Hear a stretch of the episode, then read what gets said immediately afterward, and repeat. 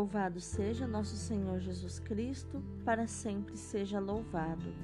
Hoje é sexta-feira, 24 de setembro de 2021, 25 semana do tempo comum. Hoje, para o católico, é dia de abstinência de carne. Hoje também é dia de São Gerardo.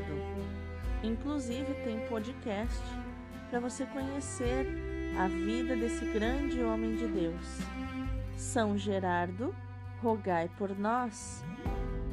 A leitura de hoje é da profecia de Ageu, capítulo 1, versículos do 15 até o capítulo 2, versículo 9.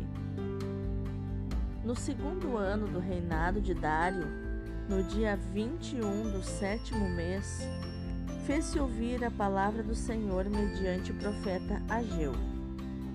Vai dizer a Zorobabel, filho de Salatiel, governador de Judá, e a Josué, filho de Josedeque, sumo sacerdote, e ao resto do povo: Há entre vós algum sobrevivente que tenha visto esta casa em seu primitivo esplendor?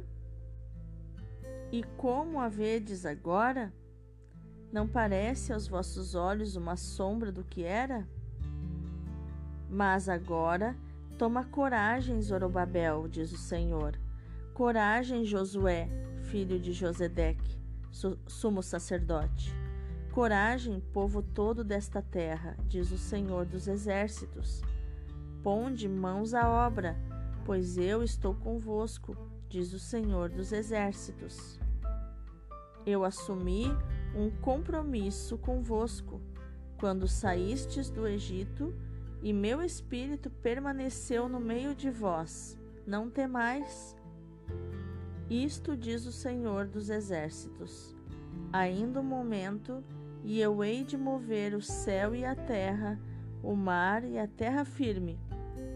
Sacudirei todos os povos e começarão a chegar tesouros de todas as nações Hei de encher de esplendor esta casa, diz o Senhor dos Exércitos. Pertence-me a prata, pertence-me o ouro, diz o Senhor dos Exércitos. O esplendor desta nova casa será maior que o da primeira, diz o Senhor dos Exércitos. E neste lugar estabelecerei a paz, diz o Senhor dos Exércitos. Palavra do Senhor, graças a Deus.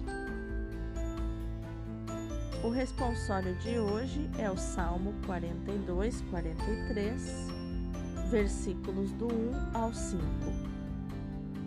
Espera em Deus, louvarei novamente o meu Deus Salvador.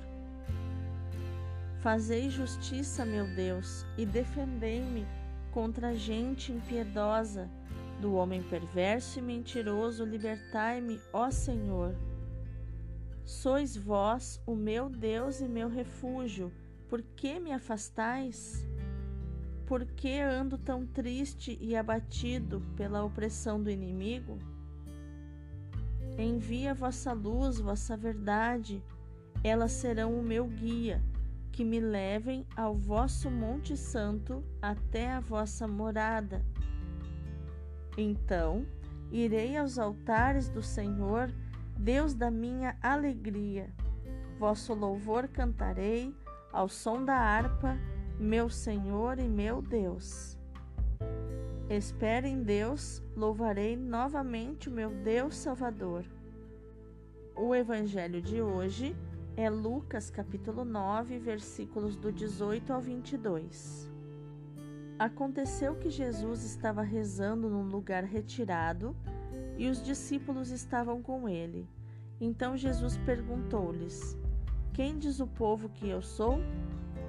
Eles responderam: Uns dizem que és João Batista, outros que és Elias, mas outros acham que és algum dos antigos profetas que ressuscitou. Mas Jesus perguntou: e vós, quem dizeis que eu sou? Pedro respondeu: O Cristo de Deus. Mas Jesus proibiu-lhes severamente que contassem isso a alguém. E acrescentou: O filho do homem deve sofrer muito, ser rejeitado pelos anciãos, pelos sumos sacerdotes e doutores da lei. Deve ser morto e ressuscitar no terceiro dia. Palavra da salvação, glória a vós, Senhor. Então, o que podemos aprender com as leituras de hoje a respeito de inteligência emocional, atitude e comportamento? A leitura nos mostra que o primeiro oráculo de Ageu parece ter surtido efeito. O povo acabou retomando a reconstrução do templo, que tinha sido abandonada. Mas, para aqueles que tinham visto o templo anterior, como parece ter sido o caso de Ageu, o novo templo parecia bem pouca coisa. Então o profeta, talvez durante a festa dos tabernáculos, em que se festejava a dedicação do primeiro templo, proclama um novo oráculo de incitação a uma boa conclusão da obra. Ele diz: coragem, mãos à obra, pois eu estou convosco. A coragem a que convida o profeta, ela é fundamentada na promessa de Deus, que sempre está com os seus. Eu estou convosco. Depois de reafirmar a presença de Deus, o profeta acrescenta outra promessa haverá uma grande mudança no universo e entre as nações. Os povos olharão para Jerusalém como centro da sua vida. Aí afluirão com os seus dons e materiais preciosos, que tornarão o atual templo mais suntuoso que o de Salomão. Deus será reconhecido como Senhor de toda a terra e como doador de paz para todos os povos. Coragem, meu povo, mãos à obra, pois eu estou convosco. O meu espírito permanece no meio de vós. Não temais. Como devem ter sido encorajadoras estas palavras para os desanimados reconstrutores do templo e da cidade de Jerusalém. Os judeus tinham regressado à pátria com grandes sonhos e projetos. A reconstrução do templo era, sem dúvida, uma tarefa prioritária, mas surgiram muitas dificuldades, seja pela falta de meios para uma tão grande obra, seja por causa dos comentários dos saudosos do antigo templo, que sessenta e tantos anos antes tinham contemplado a sua magnificência e o esplendor das suas liturgias. O templo atual parecia pouca coisa. Nessa situação de desânimo, ecoa a palavra do Senhor: coragem. Eu estou convosco. O meu espírito permanece no meio de vós. Não temais.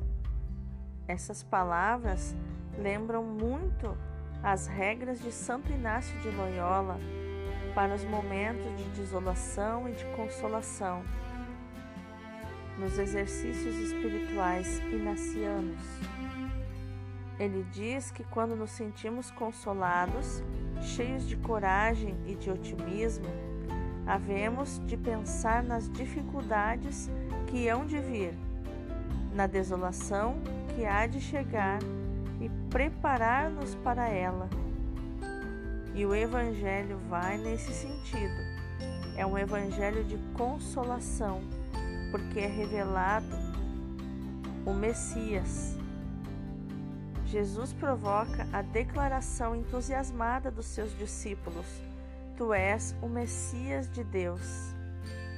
Mas, logo a seguir, lhes proíbe falar disso e, pelo caminho, fala-lhes do sofrimento e da morte que o esperam em Jerusalém.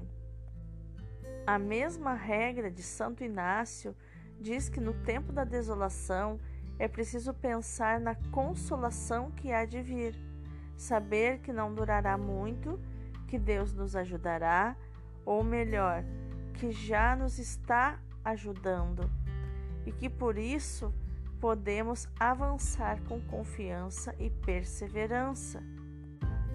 O Evangelho nos dá outra pista para compreendermos bem o oráculo de Ageu, segundo o qual o templo tinha de ser construído com humildade e com uma certa angústia.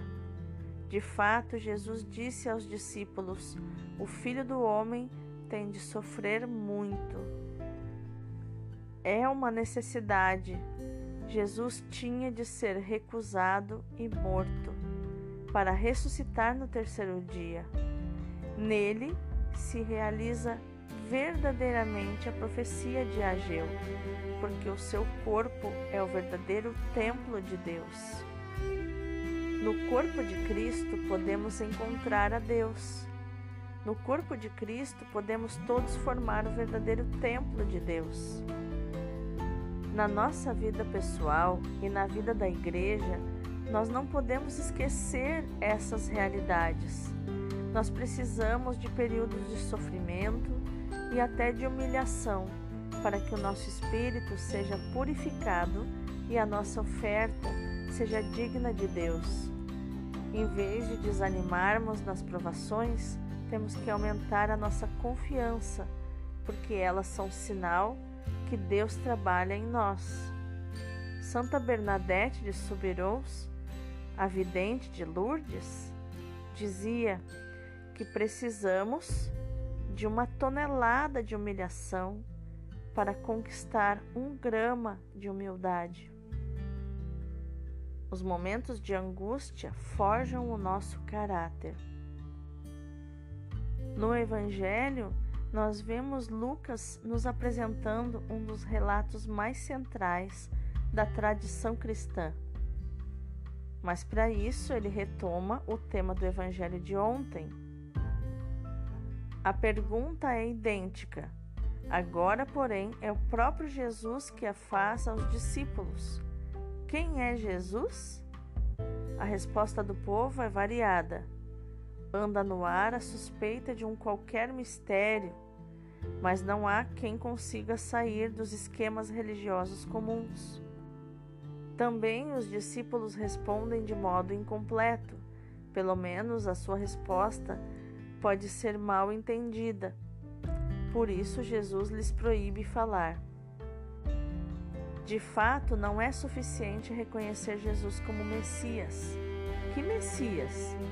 Só a cruz afastará qualquer mal entendido. O Filho do Homem tem de sofrer muito.